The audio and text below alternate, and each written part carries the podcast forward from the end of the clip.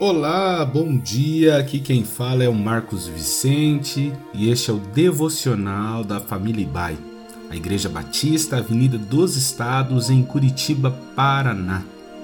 Hoje é terça-feira, dia 13 de junho de 2023. Estamos numa caminhada de meditações sobre o tema oração. Orar é falar com Deus. Este é o princípio elementar da oração é um diálogo. Ontem iniciamos nossas reflexões sobre alguns aspectos que devem ser desenvolvidos nesse diálogo com Deus. O texto da nossa leitura de hoje está em 1 João, capítulo 1, verso 9. Diz assim: Se confessarmos os nossos pecados, ele é fiel e justo para perdoar os nossos pecados e nos purificar de toda injustiça.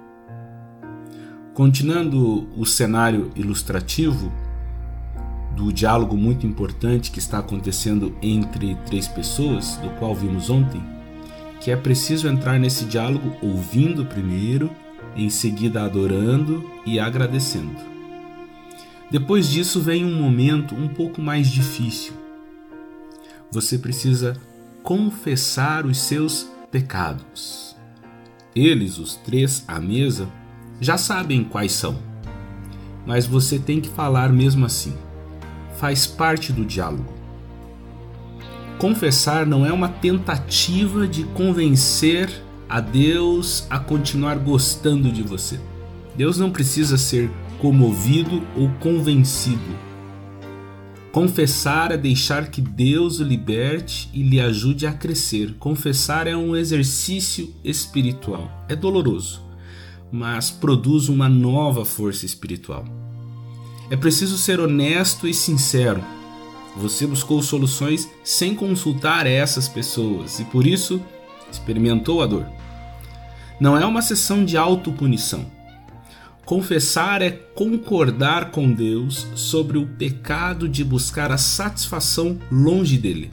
Afinal, todo pecado nasce no pensamento de que Deus não é suficiente e eu preciso agir para encontrar a minha própria satisfação. Voltando à ilustração, eles querem perdoar você, por isso vá direto ao assunto e peça perdão.